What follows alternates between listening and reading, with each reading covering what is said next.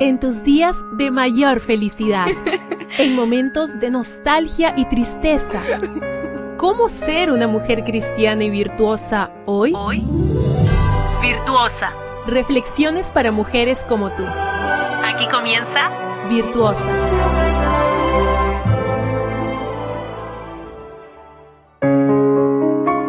Bendecido día para ti. Bienvenida una vez más a la devocional matinal de mujeres virtuosa. Hoy 3 de marzo trae por título Estoy en deuda. Elena White dijo, somos deudores de todo ser humano a quien podamos ayudar. Creo que no puedo dar un paso más, afirmó Martín. Yo tampoco, replicó su amigo.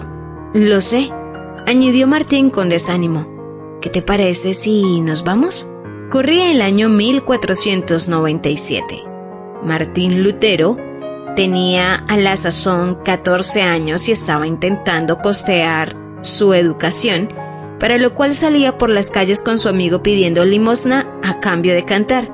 Cuando ya habían asimilado que pasarían la noche con hambre y frío, sus cantos infantiles se resonaron en el corazón de una mujer sensible y cristiana llamada Úrsula Cota, que los había estado observando desde la ventana de su casa. Úrsula era una mujer adinerada y había visto a Martín y a su amigo cantando en el coro de la iglesia. Tras ser testigo de la rudeza de la gente hacia los muchachos, se sintió conmovida. Úrsula abrió de par en par las puertas de su casa e indicó a los dos muchachos que entraran. Les habló con amabilidad. Lutero, impresionado por aquella mujer generosa, se echó a llorar. Pronto descubrieron que los padres de Martín eran parientes del esposo de ella y la mujer decidió invitarlo a vivir con ellos en la casa. Úrsula y su esposo apoyaron económicamente a Lutero hasta 1501, cuando se marchó a la Universidad de Erfurt. Los actos de bondad, ¿qué impacto tan inmenso tienen en la vida de la gente?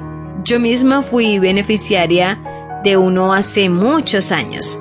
Una familia me abrió las puertas de su casa en Estados Unidos cuando yo apenas tenía 17 años y con cariño y dulzura me llevaron al conocimiento de la Biblia.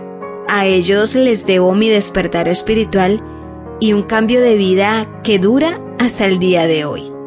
Lutero, el instrumento que Dios utilizó para hacer salir a Europa del oscurantismo religioso, se vio tremendamente bendecido por una mujer rica pero sencilla. Ella es un ejemplo de benevolencia cristiana, una inspiración a hacer el bien, ayudar al necesitado y ser un instrumento de Dios para llevar amor al mundo. Porque el amor importa, la amabilidad importa, hacer el bien a una sola alma importa y porque cada vez que delante de mí haya un ser humano que necesita ayuda, estoy en deuda con él. ¿Y tú? Me despido con las palabras del Salmo 82, versículos 3 y 4. Hagan justicia al débil y al huérfano, hagan justicia al pobre y al necesitado. Libren a los débiles y pobres y defiéndanlos de los malvados.